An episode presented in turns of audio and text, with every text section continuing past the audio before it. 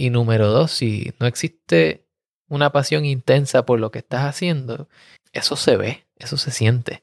Y, yo siento que cuando yo hablo de comida, cuando yo hablo de cerveza, cuando yo hablo de fermentación, yo siento un cambio en la persona que me está escuchando. Yo, percibo que cuando algo a mí me apasiona, la gente me escucha versus cuando yo estoy simplemente eh, diciéndote qué hacer porque esta es la manera en la cual se hacen las cosas. Como ingeniero industrial, ¿verdad? Mi nombre es Cristóbal Colón y esto es Nos cambiaron los muñequitos. Nos cambiaron los muñequitos. Nos cambiaron los muñequitos. Nos cambiaron los muñequitos. Nos cambiaron los muñequitos. Nos cambiaron los muñequitos.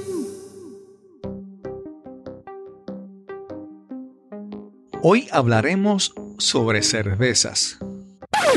Espera, no, no, no te equivocaste. Estás escuchando Nos cambiaron los muñequitos. Y sí, hablaremos de cervezas y de varias cosas más. Hoy conversaremos con Cristian Joel Mercado Acevedo, un joven ingeniero industrial residente en Nueva York y quien trabaja para una compañía internacional de tecnología.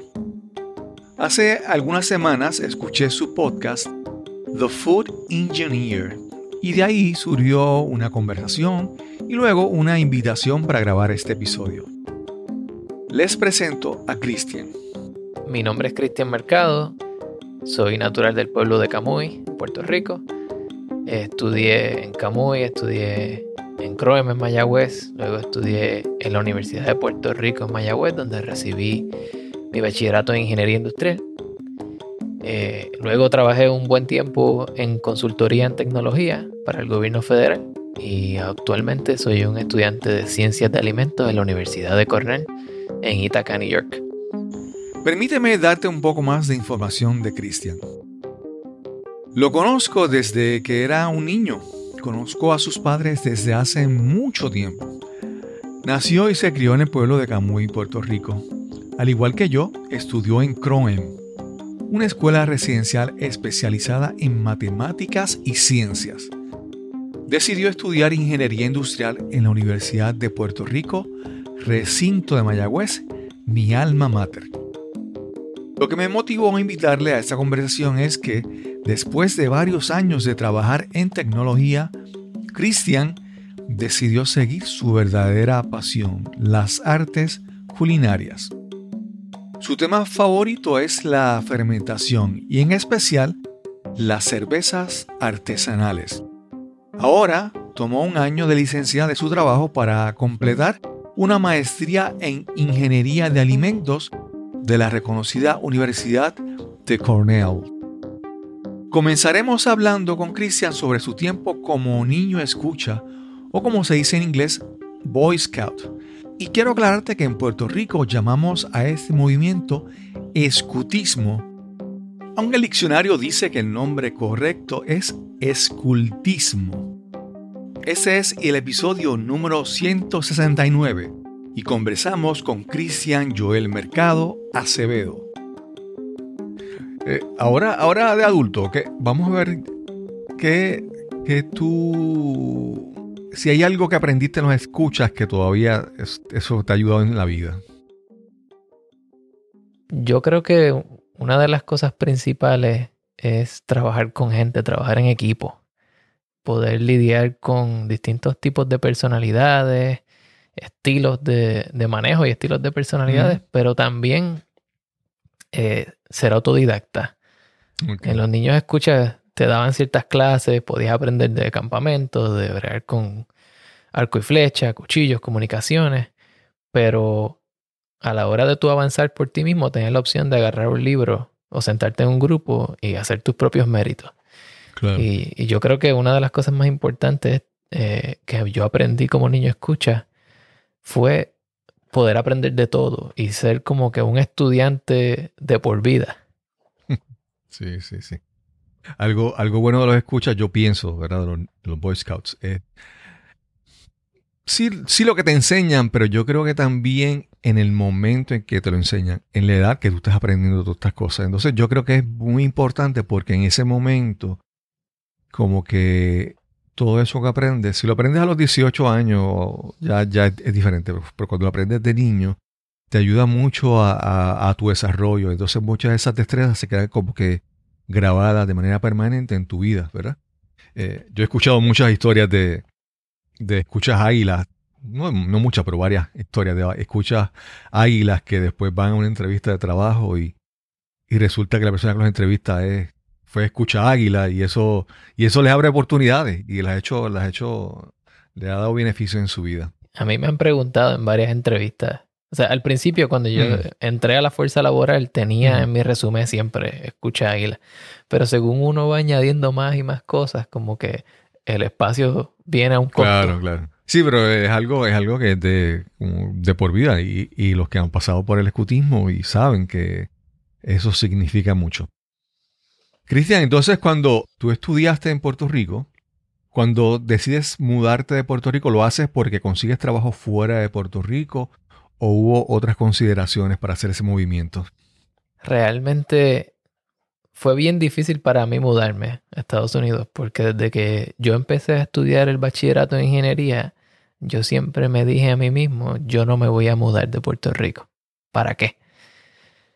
Entonces, eh, la decisión va a sonar un tanto extraña, ¿verdad? Fue un poco económica, pero yo nunca tuve necesidad de mudarme, sino que yo estaba trabajando en un internado en una farmacéutica, haciendo proyectos de Lean Six Sigma y de ingeniería industrial. Y voy a una feria de empleo porque mi jefa me dice, tú tienes que ir ahí. Y yo, bueno, vamos a la feria de empleo. Voy con una compañera que es estudiante graduada y ambos nos ofrecen el mismo tipo de posición con la misma paga. Y ese momento ya yo tenía todo listo para empezar mi maestría. Y yo dije, si me van a pagar lo mismo con el grado o sin el grado, vamos a intentarlo por un tiempo y luego decido si quiero continuar la escuela graduada. Y, y tomé, y, y creo que fueron tres años que dije que iba a estar. Ya llevo diez. Wow. Eh, pero me ayudó mucho porque ese tiempo que tomé directamente de, de evadir la maestría e irme directamente a trabajar, me permitió descubrirme a mí mismo primero. Y entonces cuando decidí aplicar para escuela graduada, apliqué algo que me apasionaba, en vez de seguir lo que ya estaba haciendo. Eso, eso sonó, ¿verdad? Eh, eso sonó como una invitación a preguntar más. Eso dice que esos tres, ese tiempo te ayudó a descubrirte a ti mismo. Pero, pero ¿cómo se da ese proceso de descubrimiento? ¿Qué, qué hiciste? Obviamente, o fue que te sentaste y eso, puf, te iluminaste un día. ¿O cómo, ¿Cómo fue ese proceso de autodescubrimiento para ti? Pues mira, eh, yo creo que crecer siempre duele, crecer siempre es difícil eh, y crecer es incómodo. Yo me vi en una ciudad distinta, sin una red de apoyo como la que tenía antes, eh, codeándome por mí mismo. Tenía dos amigos, un primo y un amigo cercano con quien compartía de vez en cuando. Eh, pero entonces como que me, me di cuenta que había gente de distintos trasfondos, de distintas culturas, de distintos niveles en la organización y edades, que compartían ciertas cosas que a mí me gustaban. Y era, número uno, la comida. Eh, yo siempre he sido como le llaman un foodie. Eh, número dos era eh, el espacio abierto, los espacios al aire libre. Íbamos de caminata, así- corríamos bicicletas, cocinábamos en los fines de semana. Y entonces creé como una red de apoyo distinta a la que yo tenía desde que crecí. No mejor o peor, sino, eh, digamos, más a tono con la persona que yo me estaba convirtiendo. Sí, otros puntos de vista diferentes de la vida. Cristian, antes, antes de, de continuar, cuando tú tomas, yo te voy a explicar cómo yo tomé la, de- de la decisión de yo estudiar. Estudiamos en la misma escuela y en la escuela que yo, que yo, eh, ¿verdad? En Croen. En un momento llegó un funcionario, un orientador de la Universidad de Puerto Rico, recinto de Mayagüez. Y él dijo diferentes, las diferentes ingenierías y dijo los salarios Y en aquel entonces, Computer, Computer Science Engineering era nuevo. Ese era el primer año que empezaban a darlo como un programa. Y cuando dijeron los salarios, yo dije, ah, eso es lo que yo quiero. Yo no sabía ni lo que era. Lo hice solamente por el salario. Eh, y después con el paso del tiempo me di que, que aunque gustaban muchas cosas, no, eso no era lo que iba a hacer toda la vida. Digo, obviamente seguí por mucho tiempo, por toda una vida, pero ya yo sabía que estaba eh, buscando una ruta de escape. En tu caso, cuando tomas la decisión de estudiar ingeniería industrial, ¿piensas que lo decidiste bien o lo decidiste apresurado o sabías exactamente a lo que estabas entrando? Tenemos muchas similitudes ahí. Eh, cuando, cuando yo estaba en Croem, yo siempre tuve un- una cierta inclinación hacia las matemáticas, pero un tanto hacia el arte. Eh. Y en ese punto, estando en escuela superior, fue cuando yo me di cuenta de lo mucho que me gustaba la cocina y la comida. Y, y era porque en mi casa en aquel momento tenían este canal que se llamaba El Gourmet. Mm, Y, y yo dije, bueno, ya estoy aquí, no voy a irme a estudiar chef o cocina ahora. Vamos directo a ingeniería porque es lo más fácil. claro, fácil claro. en términos de donde ya estaba. Mm, Entonces yo me sentaba, ¿verdad? No sé si te acuerdas del periódico, la sección de empleo. mm, Yo me sentaba y yo eh, contaba eh, para qué estaban buscando empleos en Puerto Rico, cuál era el tipo de ingeniería que tenía más salida para yo poder tener siempre un empleo, independientemente. Porque desde, por alguna razón, desde ese punto ya yo veía que para mí tener un empleo era una herramienta para hacer las cosas que me gustaban. Claro, claro. Y entonces ingeniería industrial siempre era 5 o 10 posiciones en el periódico del domingo. Y de ingeniería mecánica y otras había menos. Así que me fui por ahí. Ok. Yo recuerdo cuando yo era estudiante, cuando estaba en la universidad, al programa de ingeniería industrial, eso era un chiste interno entre los estudiantes de ingeniería, siempre le decían secretarial de cinco años. En aquel momento, e incluso yo no, obviamente no, no lo veía así, también el mundo y la industria era diferente, pero mucha gente veía como que menos, ¿verdad? Subestimaba un poco la ingeniería industrial. Con el paso del tiempo, eso, eso, eso ha cambiado, ¿verdad? Y yo recuerdo que cuando yo entré a trabajar a, donde trabajé por 23 años, mi primer trabajo básicamente era de un ingeniero industrial. Yo, yo tenía que hacer, trabajar con, con, pues con proyectos de mantenimiento, entonces tenía que hacer, eh, junto con la gente que eran los project managers y todo, el, todo el scheduling, yo tenía que hacer los estimados de todos los costos y mantener, básicamente era un trabajo de ingeniería industrial. Y con el paso del tiempo yo me di cuenta de que esas destrezas, incluso las destrezas de manejo de proyectos, ¿verdad? De gerencia de proyectos, son tan valiosas, incluso para gente que trabaja en computadoras y tecnología. Si uno consigue, si uno se certifica como profesional de, de manejo de proyectos, eso te abre muchas puertas. Y es la parte de, de, además de la tecnología, la parte de conectar con la gente, comunicarte con, y verdad, y trabajar en equipo. Y a veces, muchas veces, a veces estamos que queremos trabajar solamente con tecnología y cosas, pero este aspecto lo hace diferente. Y con el paso de los años, obviamente me he dado cuenta de que esa mentalidad que tenía hace muchos años, pues estaba equivocada. También dependiendo de la época en que estábamos viviendo. Pero sí, sí, la ingeniería industrial realmente ha sido, es muy, muy, tiene muchas opciones para trabajar. Ciertamente. Cristian, te iba a, a preguntar, cuando estudiaste, ing- decidiste estudiar ingeniería, lo hiciste porque pensabas que era lo fácil. ¿Tú pensabas que había alguna presión también de complacer a tu familia? Si te hubieras ido en ese momento por cocinero, ¿te hubieran dicho algo? No creo. Eh, siempre tuve la suerte de tener unos padres que me apoyaban en todo. Eh. Me decían, tú simplemente estudia, termina lo que empieces, no te quedes a mitad. Y, y nosotros vamos a estar aquí. Y tanto es así que hace poco cuando, cuando dije voy a parar de trabajar, pararte un poco de trasfondo, mi, mi pareja, mi esposa, estaba estudiando su doctorado en, en ciencias de alimentos. Y ella venía por las tardes a la casa, ¿verdad? A veces un tanto abrumada, a veces un, un tanto cansada y me decía, ¿sabes qué? Yo creo que lo que yo estoy estudiando ahora mismo es para ti, no para mí. y, y no era porque no le gustaba, era más porque por el tipo de personalidades que ella veía día a día en su alrededor. Decía, Ok, ok. "De- debes intentar esto. Y cuando yo le dije eso a mi familia, eh, tomaron un, uno o dos segundos de silencio y dijeron, si eso es lo que tú crees, lo que tú quieres, y si estás preparado para el cambio, adelante. Ok. Ah, déjame hacer un poco también de, de trasfondo, ¿verdad? Porque la, esta conversación se da hoy de una manera peculiar. En el caso de Cristian, yo creo, no recuerdo exactamente la edad que tenía cuando lo conocí, pero era, era yo creo que básicamente un niño, un adolescente. Como así. conozco a su papá, conozco a, a su mamá y, y he compartido mucho con ellos. Y, y he, he visto su trayectoria profesional y la he ido observando. Pero de repente yo he visto que él ha hecho unos cambios en su vida que, hmm, interesante. Y uno de estos cambios es que se lanzó a crear un, podcast que se llama The Food Engineer. Y cuando escucho el primer episodio, yo dije, wow, pero esto es, esto es, esto es en serio, ¿sabes? Es en serio. Y de ahí surge una conversación sobre temas de podcast y todo eso. Y entonces dijimos, bueno, pero vamos a, vamos a hablar sobre tu historia, vamos a compartirla.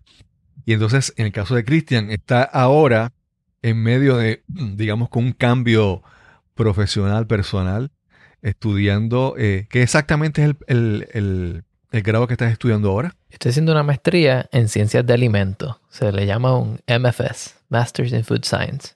¿Y qué incluye esa, esa maestría? ¿Qué, qué, tar- sabe, ¿Qué áreas cubre? Pues lo interesante de esta maestría es que no es eh, un currículo predilecto, sino tiene una cantidad de créditos que tienes que cumplir de cierto nivel y en ciertas concentraciones. Y yo básicamente hice mi currículo completamente alrededor de cerveza y alimentos fermentados. Mm, ok, ok. Te pregunto porque a veces en esto de las artes culinarias hay personas que se enfocan más en la parte de la confección y la creación de los alimentos. Hay otros que se, que se eh, enfocan más en la parte de, de- de administración, de cómo, ¿verdad? Muchas otras cosas detrás del negocio. Otros también se pueden enfocar en la parte de salud y nutrición, ¿verdad? Entonces, en ese aspecto eh, me parecía, me parece muy interesante. Pero regresando otra vez al grupo de amigos que, que em- empezaste a ver unas, unas inquietudes, unas cosas que habían en común entre ellos, eso era la comida, la bebida. Eh, yo, yo empecé a ver que tú, o por lo menos de lo que yo he visto en las redes sociales, tú empezaste con eh, hacer como que inventos en tu casa, hacer eh, cervezas artesanales. Sigue hablándome entonces de esa, de esa línea de cuando vas conociendo a estas personas, empiezan a, a- ver una- unos gustos en común. ¿Y qué empiezas a hacer en tu vida? Pues mira, yo empecé a trabajar en, en la compañía de consultoría en el 2010. Y en el 2011, mi primo me dice, un primo que tenía que vive en Virginia, me dice, oye, vi este kit de hacer cerveza y aparentemente lo puedes hacer en tu casa. Y yo, ingeniero al fin, mi, mi mente empezó, o sea, yo soy una persona que soy excesivamente eh, enfocado en procesos. A mí me encanta romper cómo se hacen las cosas. Y mi primo me dio el libro, que de hecho está aquí en mi librero, un libro como así de grueso. Me lo leí en un mes y era un, un libro escrito por un ingeniero metalúrgico, bien específico sobre cómo hacer cerveza. Me comí ese libro completamente y dije, vamos a intentarlo. Y entonces empezamos a hacer uno que otro kit de hacer cerveza y empecé a incluir a mis amigos que les gustaba mucho la comida, eh, lo cual no era un problema conseguir gente que la probara. Eh, y, y luego de eso, para el 2015-2016, eh, yo estaba, un poco antes, yo, cuando me casé, eh, me encontré como con un poco más de tiempo en mis manos porque como que corté un poco mis actividades sociales. Ujú. Y entonces estaba más en la casa y, y me estaba enfocando más en esto de la comida. Y un día dije, o sea, estoy cargando mis redes sociales de fotos de comida, hablando de comida. Mi familia me dice que lo único que pongo en Facebook es de comida. entonces dije, pues, ¿por qué no creo un seudónimo? Y entonces pongo todo lo de comida ahí y mantengo mis relaciones interpersonales en otra Claro, cuenta. Y, y por ahí seguí. Entonces, tuve la suerte de tener unos compañeros de trabajo y amigos que habían tenido una exposición culinaria más grande que la mía, o sea, Ok. una exposición cultural. Eh, gente que tenía trasfondo irlandés, trasfondo estadounidense, coreano, y entonces me llevaban a todos estos restaurantes distintos que, que número uno, yo nunca había estado expuesto a ese tipo de sabores, pero también tenían muchas cosas que eran fermentadas. Ok. Y en ese proceso de, de aprender lo que eran las cosas fermentadas, porque uno piensa en fermentación, uno normalmente piensa en cerveza o en pan, o quizás en vino. Eh, pero la realidad es que hay tantas y tantas cosas fermentadas que me, me entró una curiosidad bien grande. Cuando aprendí que en Puerto Rico se importa sobre 85% de los alimentos que se consumen, eh, y al ver el desastre de los huracanes y cómo uh, se pierden los cosechos o se rompen antes de tiempo y no se pueden utilizar, como que me dije, tiene que haber una manera de, de yo aprender sobre fermentación, sobre extender la vida de los productos y enseñar a las demás personas que quizás nunca han estado expuestos a esto, cómo hacerlo y, y cómo pueden básicamente diversificar su plato. Sí, sí. Sí, te, pre- te, te iba a preguntar porque en algún momento en Puerto Rico eh, es en cuestión de cultura, ¿verdad? Cuando te dicen eso se fermentó, es como casi que es sinónimo de que se dañó, ¿verdad? Y entonces tú estás hablando del proceso de fermentación. Obviamente todo el mundo conoce eh, las bebidas, las cervezas, pero en alimentos es como que otra cosa. Y quiero hablar primero con eso, con la parte de los alimentos, porque después si nos vamos por el mundo de la cerveza, yo sé que ahí se nos van dos horas hablando de eso. Pero en el mundo, en, la parte de fermentación de alimentos, que primero, si puedes mencionar ejemplos, mencionaste el pan. Eh, Una, de las primeras conversaciones que tuvimos fue el, pan de masa madre que he visto en España y otros sitios. Pero quiero hablar sobre entonces ejemplos de alimentos fermentados y qué beneficio o qué ventaja tiene la fermentación en, en, en las comidas. Si es beneficioso para tu salud o es simplemente sabor. Háblanos un poco sobre fermentación. Bueno, pues cuando, cuando hablamos de fermentación en nuestra cultura, ¿verdad? Como tú dijiste, se sobreentiende, la gente sobreentiende que están hablando de cosas que se están dañando. Mm, Pero eh, yo tengo dos puntos con respecto a eso. Número uno es un punto prestado de Anthony Bourdain que decía que cocinar o comerte algo es controlar en qué punto de la putrefacción te lo estás comiendo. O sea, Exacto. el- el- desde que lo sacas de la planta ya se está, se está dañando o se está haciendo consumido, ¿verdad? Y tú escoges en qué punto tú detienes eso para consumir el producto, ya sea cuando está maduro, o ya sea cuando está verde, o cuando ya está como le llamamos en, en mi pueblo a los plátanos a punto de mime. Sí, sí. Eh, pero existen, existen muchos tipos de fermentación de productos que se han dado por necesidad. Normalmente eh, estamos hablando de cosas como, por ejemplo, eh, los pastores que tenían vacas o cabras y tenían quizás un exceso de producción algunos días y otros días no tenían leche. O tenían todas las vacas produciendo a la misma vez o no tenían la mano de obra para ir dos veces al día a ordeñar. Entonces se da este fenómeno natural de la fermentación y obviamente esto tiene un trasfondo histórico mucho más largo y no sabemos exactamente cuándo com- comenzó, pero aprendimos de la naturaleza a cuáles eran las condiciones que se tenían que dar para que algo se dañara de la manera que nos beneficiara a nosotros. Y de ahí parten muchas cosas, como por ejemplo el pan. Cuando se empezó a fermentar el pan, eh, ganaba más volumen, cambiaba de sabor y era más nutritivo. Porque los microorganismos están haciendo un trabajo que nuestro cuerpo no necesariamente puede hacer. Y es que tienen la capacidad de degradar ciertas fibras y ciertos compuestos más complejos. Y entonces nos dan ciertos nutrientes en ese proceso que nuestro cuerpo puede aprovechar.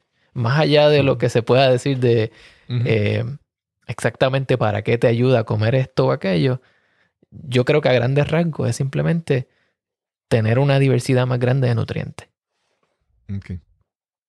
Y cuando hablas en, tu- en, en- en el área de fermentación, en tus gustos, en tus gustos personales, lo que tú deseas hacer para ti, ¿qué, qué tipo de alimento o qué, qué área es la que mayor te, te atrae, la que más te entusiasma, ¿verdad? En la parte de preparación de alimentos y hablando de la fermentación. Bueno, la que más me entusiasma es la cerveza, definitivamente. Eh, llevo ya 10 años haciendo cerveza en mi casa. Pero me mm, además de eso, me interesa mucho la fermentación de, de vegetales como preservación, como lo que le llaman en inglés pickles o encurtidos. Y hay varios métodos. O sea, hay, hay encurtidos que sí son fermentados y hay encurtidos que son simplemente preservados en vinagre para que duren más. Eh, pero en general los encurtidos y las carnes fermentadas, como lo son el jamón, el jamón español o el prosciutto italiano, eh, el Landjäger alemán, son distintas preparaciones donde en un momento en el cual no dependíamos de la refrigeración, teníamos otras alternativas para preservar alimentos cuando había una bonanza y luego poder utilizarlos cuando las vacas estuvieran flacas. Ok. Cristian, yo obviamente, eh, a mí, yo, yo no soy experto en, en muchos temas, pero eh, a mí lo que me gusta del podcast es que, bueno, yo leo y leo suficiente como para tener curiosidad y hacer preguntas, ¿verdad? Y entonces, no es que sea un experto y por eso te pregunto hoy. Pero una de las cosas que ahora cuando tú hablas me da curiosidad es la parte de que hay, un movimiento muy grande que es la parte de los famosos preppers, ¿verdad? Las personas que es- están pensando que viene el apocalipsis o que van a enfrentarse a un, a un apocalipsis zombie y siempre se van preparando. Sí, eh, hay un sinnúmero de, de opciones cuando se trata de preservar alimentos. Eh, ciertamente está, ¿verdad? Eh, lo primero que pensamos cuando preservamos un alimento es el contenido de agua, porque existe una cierta brecha donde por debajo de esa brecha de agua disponible, los microorganismos eh, tienden a, no reproducirse o, a no crecer tanto en la comida. Entonces siempre se ha utilizado la sal para extraer agua o la deshidratación. Eh, ya cuando hablamos de fermentación, a veces lo que se hace es que primero se extrae cierta cantidad de agua, luego se añade un organismo que tiene la capacidad de vivir en ese ambiente y lo preservamos así. Pero eso sigue siendo un producto que tiene una vida útil. O sea, podemos tener un jamón que quizás puede estar añejado por tres meses, como puede estar añejado por 18 meses. Pero ciertamente ese jamón no va a estar ahí cinco años. Eh, porque a ese punto o pierde demasiada humedad o se empieza a descomponer por otros métodos. Sí, sí, sí. Eh, Sí, me viene a la mente el, pe- el pensamiento que dijiste de Anthony Bourdain, ¿verdad? Que es consumirlo en el, el momento preciso de cuando está ya eh, descomponiéndose. Cristian, y, y, y tú estás como un año de sabática, ¿verdad? Un- una licencia. Y estás en estos estudios. ¿Tú piensas que vas a regresar a tu trabajo, a continuar trabajando en eso? ¿O, o- o estás tomando la decisión de reenfocarte simplemente en la, los alimentos? cuan- cuando yo me tomé la licencia, mi jefe me hizo esa pregunta. Y, y yo le dije, yo no sé, pero si vuelvo, vuelvo a trabajar con la industria de los alimentos.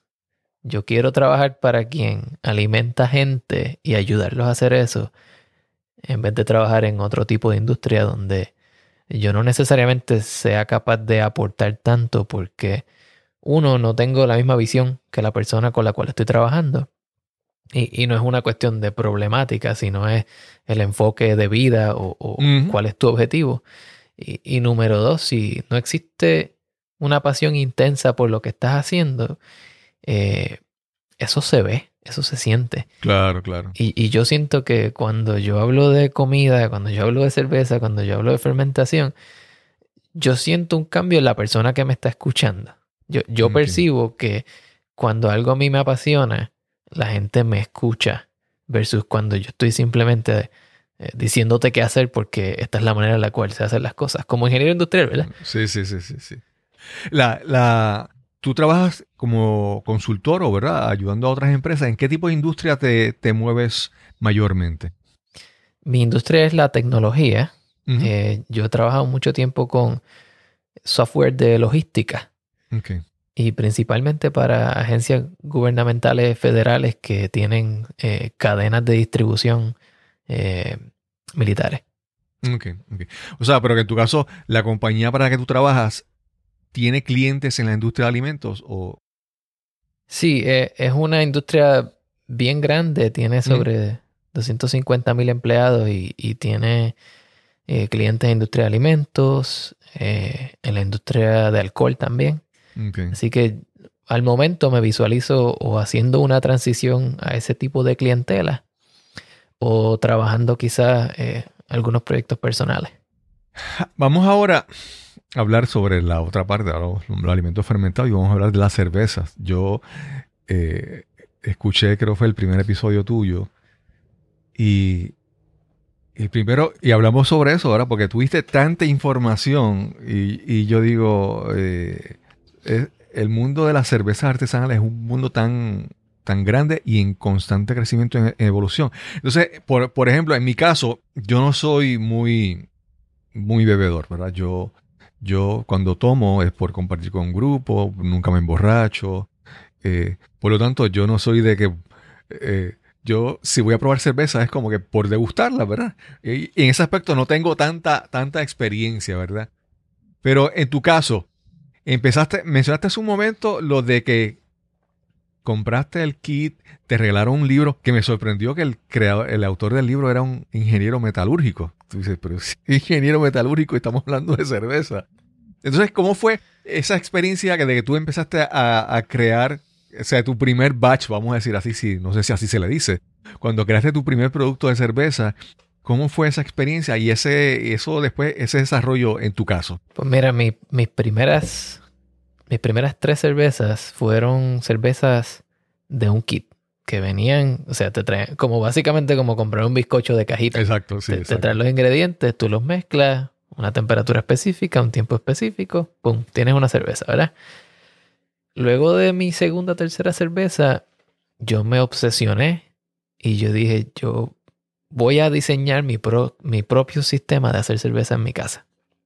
Entonces, busqué un software de hacer eh, desarrollo de productos en, en 3D, tres dimensiones, eh, y empecé a jugar con, con el prospecto. Y seguí haciendo cervezas con mi primo en su casa. Y luego de un tiempo compré todas las partes y empecé yo a montar mi propio sistema. Eh, eso incluyó comprar ollas, comprar quemadores, bombas de agua, mangas, conexiones, montarlo. Era como montar tu propia fábrica en miniatura.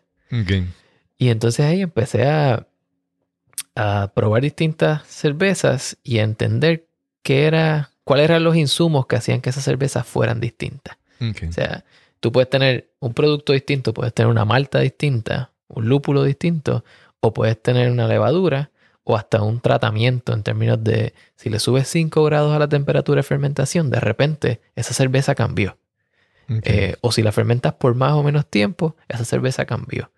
Y esa cantidad de variables me apasionó de una manera que yo dije, yo tengo que aprender más de esto. Y eso se convirtió en dos, tres, cuatro, cinco libros sobre elementos de cerveza, diseñar recetas.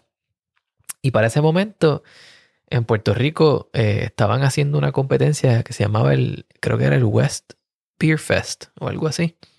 Eh, en el área oeste hicieron una competencia de homebrewing.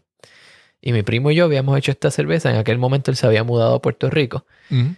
Hicimos esta cerveza y yo le dije, envíala porque es una receta de nosotros. Eh, vamos a ver cómo se va para por lo menos saber qué piensa la gente de este tipo de cerveza. Y ganó primer lugar. Wow. Y entonces, pues, eh, eso para mí fue como un momento de, oye, estás haciendo algo bien, sigue ahí, ¿verdad? Y en ese momento yo estaba utilizando el hacer cerveza como una manera de eh, sacar tiempo para mí y entonces hacer algo que me gustaba, pero ya de ahí en adelante se convirtió en, esta es mi pasión ahora. Sí, sí, sí, sí.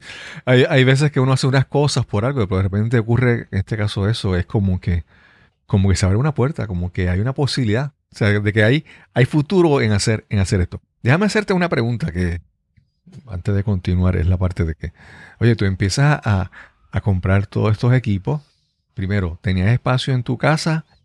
¿No había eh, problema con tu esposa que estuvieras ocupando?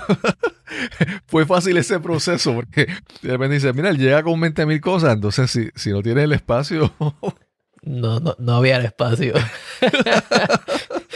Eh, me, me acuerdo que cuando traje todo el equipo, eh, mi esposa me dijo, eso, eso no va a dormir dentro de la casa, ¿verdad? Entonces teníamos un anaquel en el patio. Y entonces el anaquel estaba diseñado para que cupiera todo adentro. Entonces Ok, tenía dos propósitos. Uno, salvaguardarlo de los elementos. Y dos, era que yo no me podía expandir nada más porque lo que tenía cabía ahí justamente. Ok, ok. O- o- otra cosa es que estábamos hablando de, de- de ese proceso de empezaste a jugar y ver el efecto de algún ingrediente o algún factor de cómo afectaba el producto final, ¿verdad? Y, y obviamente eh, eh, tú estabas experimentando, pero si tú eh, experimentas y no documentas lo que estás haciendo, pierdes el tiempo, ¿verdad? Es como que, ¿qué fue lo que yo hice la otra vez que me que quedó la cerveza de esta manera? O el, o ¿Verdad? Entonces yo imagino que en esa parte también, la, la parte de ingeniero tuya, me imagino que empezaste a generar un montón de documentación de lo que estabas haciendo, ¿verdad? Es- escribir y hacer. E- ese, primero, si, si ese proceso ha ocurrido, me imagino que sí, que ha, ha habido documentación. Después eso lo has utilizado para... ¿Has pensado después más adelante escribir un libro o, lo estás documentando en un blog? ¿Cómo, cómo, toda esa información que estás eh, recogiendo, documentando, ¿verdad? ¿Qué uso le vas a dar? Pues mira, eh, sí, yo, yo bitacorizo cada uno de los lotes que yo hago. Y la información que yo pongo ahí es tanto como ingredientes, eh, temperatura. Y entonces tengo anotaciones de el día 1 sabía así, el día 10 sabía así. Luego de embotellarlo se tardó tanto tiempo en, en crear efervescencia. Y ya lo he utilizado varias veces porque estoy en un grupo de estudiantes graduados de la Universidad de Cornell que se llama Big Red Brewing, que es una básicamente una sociedad de hacer cerveza o estudiantes que están enfocados en eso. Y, y constantemente me veo buscando mis notas anteriores, como que yo hice esta receta en el 2015, 2014, vamos a intentarla con este tipo de lúpulos distintos. Y, y- y esa bitácora es excelente.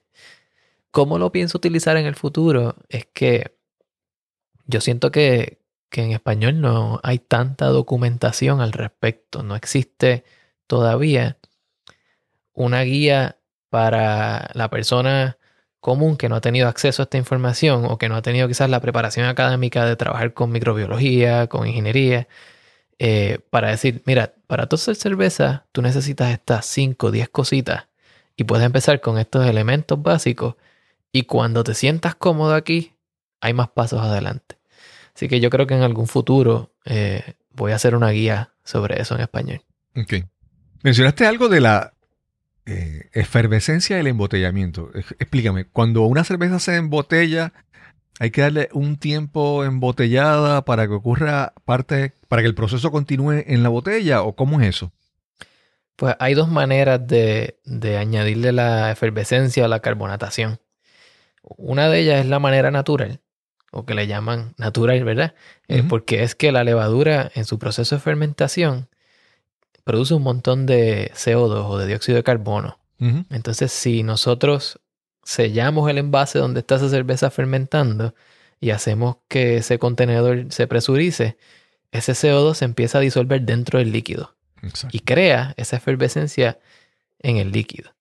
Pero también hay maneras artificiales de hacerlo, que sería tú cuando tu cerveza ya está fermentada, la mueves a otro contenedor y le pones dióxido de carbono a presión por una cantidad de tiempo y lo haces de esa manera. Dependiendo del tipo de cerveza, dependiendo el uso, por ejemplo, eh, cuando yo hago una cerveza que tiene normalmente más alcohol, más cuerpo, a mí me gusta, eh, como se le llama, acondicionarla en Ok. botella. Cuando es una cerveza de consumo rápido, como digamos una cerveza, una Session IPA, que es una. IPA con menos alcohol, menos calorías, pero aún con ese cuerpo y esa amargura intensa, pues eh, me gusta usar el método artificial porque el sabor del lúpulo con el tiempo eh, va mermando. Entonces, para aprovechar ese sabor al máximo, le pongo CO2, lo presurizo y lo sirvo directamente del barril. Claro, claro. Y so- son métodos distintos, eh, ninguno es mejor que otro, pero en ciertas situaciones y en ciertos tipos de cervezas pueden ser eh, de mejor provecho. Eh, ahí, eh, lo veo que es como más por la parte de la conveniencia, del tiempo, de la cantidad que se va a hacer y cuánto lo, cuánto lo quiero tener. Pero afecta un poco el, el sabor de un proceso al otro o tú piensas que no hay diferencia. Hay un poco de diferencia y. y entonces normalmente es porque las levaduras son organismos vivos y por más tiempo que estén dentro de la cerveza, algunos de los compuestos que ya estaban dentro de ese líquido o que ellas mismas produjeron al principio, se los van comiendo, como decimos, ¿verdad? Los, van degradando.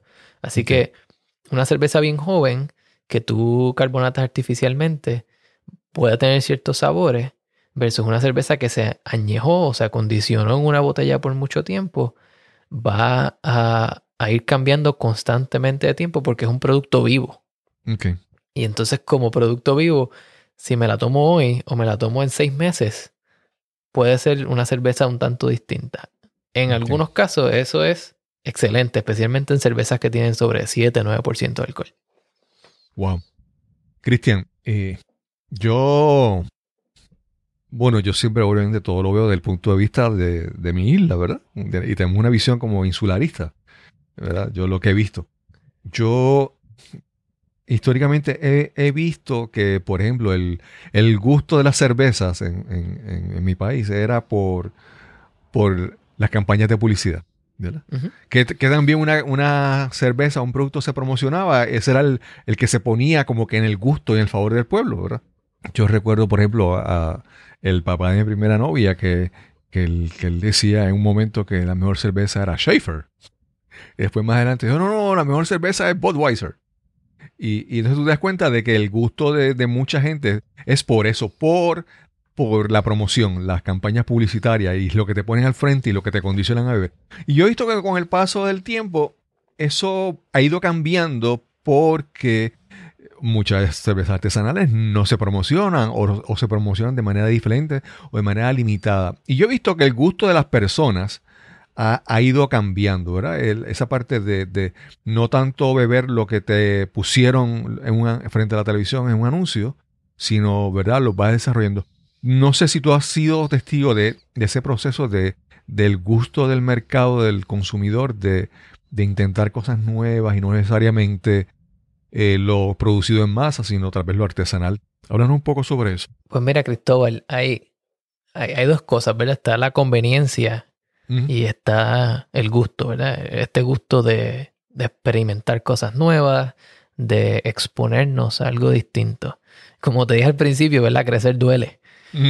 Y, y a veces como que tendemos a limitarnos nosotros mismos con el tipo de cosas que probamos, porque todos los días nos comemos el mismo sándwich, el mismo arroz con habichuela, los mismos tostones.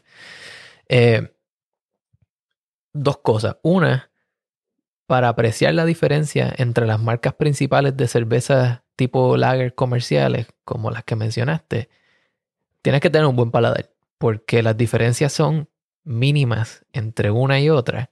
Y el tú tener la posibilidad de decir, a mí me gusta más esta marca que esta por X o Y razón, ya te dice que tú tienes un, un paladar curioso y un paladar que te permite discernir.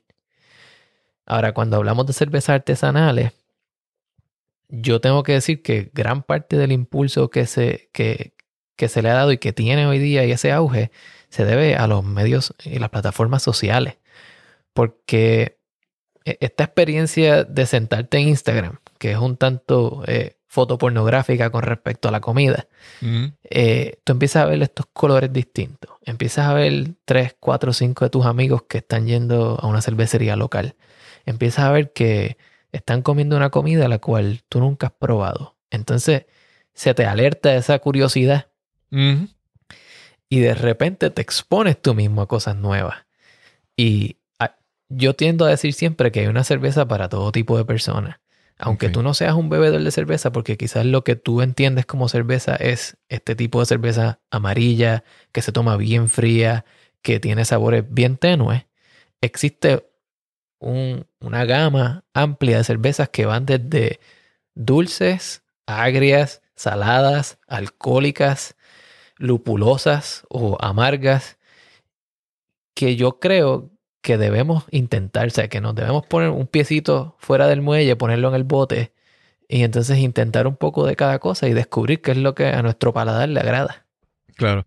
Fíjate, es que también, por ejemplo, hay, hay algo, en- vamos, podemos hablar de la cerveza, el producto, pero también tenemos que pensar en el contexto, ¿verdad? Por ejemplo, si, si yo si yo me reúno con un grupo de amigos, ¿verdad? Y, eh, típico en Puerto Rico, tal vez en, un- en una licorería, un liquor store, en una esquina. eh, y entonces lo que estamos, compramos las cervezas, pero la cerveza no es lo importante. Lo importante es estar con el grupo de amigos, la conversación, el jangueo, el, el gufear, como le queramos llamar. Y entonces tú estás, la cerveza es como, como la música de fondo, ¿verdad? Sí. el soundtrack. Entonces tú la estás consumiendo y viene a otra y viene a otra. Y eh, tal vez pues, entonces tú quieres que te, te- te suba un poquito, te cambie un poquito el estado de ánimo. Pero, pero la cerveza no es lo principal. Entonces esa cerveza, o, tú te vas un día a la playa y tú no estás en las de sentarse a saborear la cerveza, como, ¿verdad? Eh, Hay veces que, que para poder percibir esas diferencias tienes que poner el contexto, el entorno apropiado para, ¿verdad?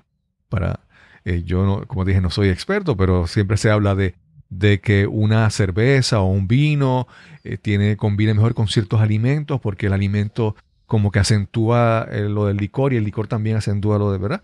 Entonces, esas experiencias requieren como que tiempo, atención al detalle, a una intención, una intención diferente, que no es simplemente sentarme a, abre una y vamos a beber y sigue la próxima, ¿verdad?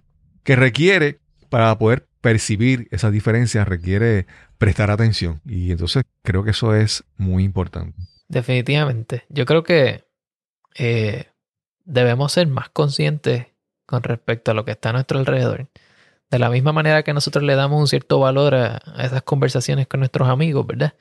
Yo pienso que aunque la comida y la bebida se convierta en, en algo de trasfondo, eh, en mi opinión, yo creo que acentúa esa interacción. O sea, si estamos comiéndonos una libra de pan con pollo asado y una cerveza eh, light en la parte de atrás de una pick-up en la playa, eso tiene un valor.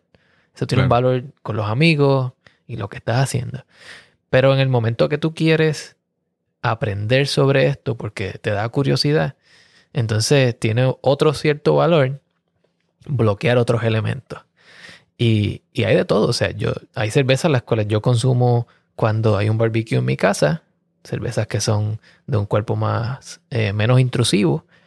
Eh, pero cuando quiero hacer una cena y la quiero hacer con eh, algo que estimule varias partes de tus sentidos en, en la mesa, entonces planifico, ok, yo quiero cocinar esto hoy, o yo tengo esta cerveza para hoy que puedo cocinar que me ayuda a acentuar los sabores.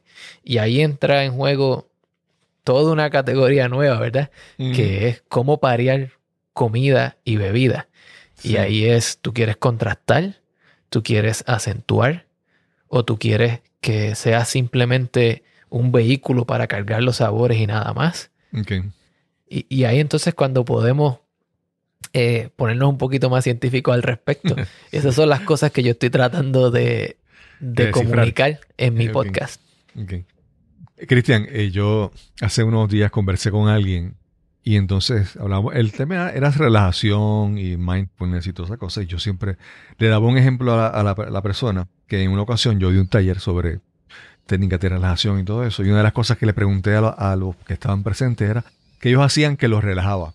Y entonces uno de las personas dio eh, el ejemplo de que él tomar vino. Porque entonces le decía, bueno, él seleccionaba su, su copa de vino, o sea, su copa, buscaba la, la botella, se iba a tal sitio, entonces lo ponía allí, sacaba el saca. Era todo un ritual, vamos a decirlo de esa manera. Y entonces yo, tratando de profundizar aún más en todo esto, cuando tú quieres enfocarte un poco más, cuando uno, vamos, cuando uno habla de a veces de meditación y relajación, hay ciertos elementos que uno utiliza para, ¿verdad? Para lograr ese efecto. Y uno de ellos es, por ejemplo, enfocar tu atención en algo, prestar atención a ciertos sentidos. y entonces yo, yo pienso que hasta cierto, no sé si tú coincides, ¿verdad? Pero hasta cierto punto, enfocado de la manera correcta, algo como sentarse a, probar una cerveza, degustar, buscar los sabores, puede ser una experiencia de relajación, porque cuando hablamos de meditación o concentración, no es otra cosa que es buscar enfocar nuestra atención en algo en específico. Y a mí me parece que cuando uno toma una cerveza en esta, en esta experiencia de tratar de identificar, saborearla, descubrir los sabores, yo pienso que eso es una experiencia, digamos, mínimo, que es relajante para ti, porque requiere, como te mencioné, enfocar tu atención en algo específico. ¿Qué piensas tú sobre eso? Bueno, pues yo tengo el span o, el, la brecha de atención súper corta. Así que yo, creo que yo soy un buen ejemplo para hablar de eso. Eh, tú mencionaste la, relajación y la meditación. Eh, a mí me gusta mucho el yoga. Y no es algo que practico todo el tiempo, pero cuando me quiero relajar, lo encuentro como una buena herramienta para bloquear otro ruido que está en mi día a día y concentrarme en mí. De la misma manera, cuando tú quieres eh, enfocarte en una cerveza, hay muchas cosas que tú puedes hacer para enfocarte en esa sola cosa y poder eh, usar todos tus sentidos. Una de ellas es ruido, eliminar el ruido, quitar la música muchas veces. Eh, otra de ellas es la luz. Los colores bien intensos tienden a desviar nuestra atención. Así que en un cuarto que no tenga colores muy llamativos o, demasiadas cosas, eh, una luz que no sea muy, muy fuerte y olores. Eh, si tú quieres enfocarte específicamente en, en cómo degustar esa cerveza, tú puedes ir a un cuarto que no tenga velas, que no tenga, que no esté dentro de la cocina, por ejemplo, donde los olores son bien intensos. Y por último, esta parte de la visión donde unimos la visión, el gusto y el olfato, es el vaso. Para cada tipo de cerveza hay un vaso distinto y, mm. esto no es una regla en piedra. Lo que pasa es que existen ciertos vasos que pueden o fomentar la espuma para que, por ejemplo, un mm. vaso de cerveza tipo Pilsner tiende a ser un vaso más largo, de, con unas paredes verticales, deja que la espuma suba y la espuma se convierte en el protagonista.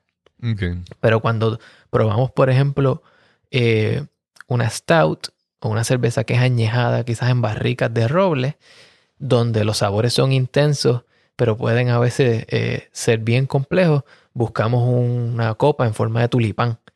Mm. Entonces, ese, e, ese, esa geometría donde converge la geometría en el centro tiende a concentrar esos vapores en un solo lugar. Entonces, nosotros podemos ahí enfocarnos y decir, siento estos olores, eh, siento este tipo de textura o este tipo de, de efectos en mí cuando la estoy consumiendo. Y por último, ¿con qué te la comes? Si yo quiero tener una experiencia multidimensional, digamos, de una comida y una cerveza que una mejore a la otra, pues yo planifico ambas. Pero si yo quiero solamente enfocarme en esa cerveza y entender más cómo yo reacciono a, esos insumos que están en esa cerveza, busca cosas que sean más simples. Pan, eh, galletas saladas o galletas por soda, tener un poco de agua. Muchas veces ayuda a tener un poco de granos de café por el lado. Entonces volvemos eso por un momento para evitar esa fatiga del paladar. Entonces volver de nuevo a atacar la cerveza y decir, ok, ahora estoy sintiendo olores más a galletas, a mantequilla quizás, que puedo, no puede ser algo positivo, ¿verdad? Claro. Eh, y, entonces de esa manera tenemos cosas simples o cosas conocidas que nos sirven como descanso a los sentidos para entonces cuando volvamos a la cerveza poder disfrutar y entender qué es lo que estamos sintiendo. Sí. Cristian, ¿tu esposa comparte ese, ese interés a mayor o menor grado por, por este mundo de las cervezas y, y eso? No necesariamente. Eh, digamos que no es una bebedora de cerveza, eh, pero es mi mejor crítica y tiene un paladar bien, bien sensitivo y avanzado. Entonces, cada vez que yo estoy haciendo una cerveza y estoy intentando a veces definir qué es lo que está ahí, si quiero que pase más tiempo fermentando, si ya está lista para ser consumida, e- ella se convierte en mi nariz. Digo, ven acá, necesito que huelas esto y sin ningún tipo de, de opinión previa me digas qué estás oliendo. Y es porque tiene un paladar eh, que tiene la capacidad de discernir muchas cosas. Pero sí, ella, o sea, en, en mi viaje como foodie, ¿verdad? En mi viaje de, Mm. de entender qué son los sabores nuevos, las comidas nuevas, yo creo que yo no pude haber pedido una mejor pareja porque realmente ella me complementa en, en, tantas, Sí, sí, sí. en tantos ámbitos de la vida, pero también en, en explorar nuevas comidas, nuevas bebidas, nuevas culturas, nuevos lugares. Sí. Te, te preguntaba eso porque obviamente esa es la relación, digamos, en este momento como que más importante de tu vida porque es la que es obviamente tu compañera de vida que está, compartes mayor cantidad de tiempo. Y mencionaste al principio que de socializar, de compartir con otras personas, surge todo este camino de descubrir la cerveza. Y entonces eso, eso es como cíclico, ¿verdad? Eso es como un círculo. Entonces regresa a un punto donde el mundo de la cerveza y de lo que tú haces te permite entonces socializar y crear relaciones, ¿verdad? Y, y, y conocer y compartir. Y entonces no es tan solo, como, como te mencioné, la, la cerveza y tomarla, sino es compartir con personas que, que tú disfrutas también estar con ellos, ¿verdad? Entonces, si, si, si tu pareja lo, lo disfruta, pues es, es algo beneficioso cuando, por ejemplo, para mucha gente eh, la bebida no es otra cosa que un medio para alejarse de, de su pareja o de las relaciones, que en este aspecto, pues el, tu, tu pasión también, pues sirve para cultivar relaciones. Definitivamente. Ta- tenemos otras cosas en común, ¿verdad? Este, Claro. Especialmente lo- los vinos espumosos. Eh, ¿verdad? Eh, Tendemos a pensar ¿verdad? en el champán o en la cava, pero hay, una variedad bien grande de vinos espumosos y, ese tipo de bebidas lo hemos usado ¿verdad? como una zona de paz en un campo de batalla de sabores cuando queremos llegar a un punto donde, ok, va a haber un solo tipo de bebida en esta cena, eh, ¿qué podemos consumir los dos? Y entonces buscamos quizás un vino espumoso que sea de un carácter más suave, perfumoso, un tanto agrio, y ahí tenemos mucho en común. Ok, ok. Cristian, hablamos ya sobre tu podcast The Food Engineer, pero eh, háblanos un poco más sobre eso. ¿Dónde te pueden conseguir? Si alguien tiene... Hay, hay, hay preguntas que yo las he notado aquí y no las he puesto porque sé que por ahí nos vamos y, por ejemplo, cuando hablamos de... de, de ¿Se dice IPA o IPA? ¿Cómo se llama? IPA. IPA o IPA, ¿no? IPA, India Pale la- Ale. Sí, la Lager Beer y todas esas cosas que si nos vamos por ahí estamos... y además que esa información ya tú, tú la tienes en tu podcast. Háblanos un poco sobre dónde te consiguen, si alguien quiere conversar contigo, contactarte, cómo te pueden conseguir. Pues mira, eh, en las redes sociales principales, Facebook e Instagram, pueden buscar The Food Engineer Podcast. En mi página web, thefoodengineerpodcast.com. O me pueden escribir un email a thefoodengineerpodcast.gmail.com. Súper, súper. Cristian, gracias por esta conversación. Eh, como te decía, yo no, no me imaginaba hablando de este tema en el podcast, pero, pero realmente ha sido una conversación muy interesante. Yo sé que mucha gente la, la va a disfrutar y le va a despertar mucha, mucha curiosidad. Gracias a ti, Cristóbal. Quiero agradecer una vez más a Cristian Joel Mercado Acevedo por esta súper interesante conversación que tuvimos hoy para este episodio. Es muy interesante ver el crecimiento, la trayectoria de este joven que desde lo conozco desde, desde que era niño y soy muy orgulloso de él. Quiero compartir contigo las que entiendo son tres lecciones aprendidas en esta conversación con con Cristian. Número uno, como él nos mencionaba, crecer duele. Cualquier cambio que requiera progresar, crecer, aprender, siempre va a haber algo que vamos a tener que sacrificar a cambio. Algo, algo va a doler. Número dos, la pasión se nota, la pasión se ve. Cuando hablamos de algo que nos, que realmente nos apasiona, nuestras palabras, nuestro lenguaje corporal lo proyecta. Así que es muy importante encontrar pasión en las cosas que hacemos para poder transmitir en nuestras palabras. Y tercero, hay que, hay que escribir, hay que documentar. Cada vez que queramos hacer algo para nuestro progreso, tenemos que escribir y documentar para ver qué realmente funciona en nuestras vidas. Recuerda que puedes visitar nuestro grupo en Facebook y solicitar ser parte de este para que comentes, preguntes y seas parte de la conversación de todos los seguidores de este podcast. Nos cambiaron los muñequitos. Y sin más que añadir, nos encontraremos entonces en el próximo episodio de Nos cambiaron los muñequitos. Hasta la próxima.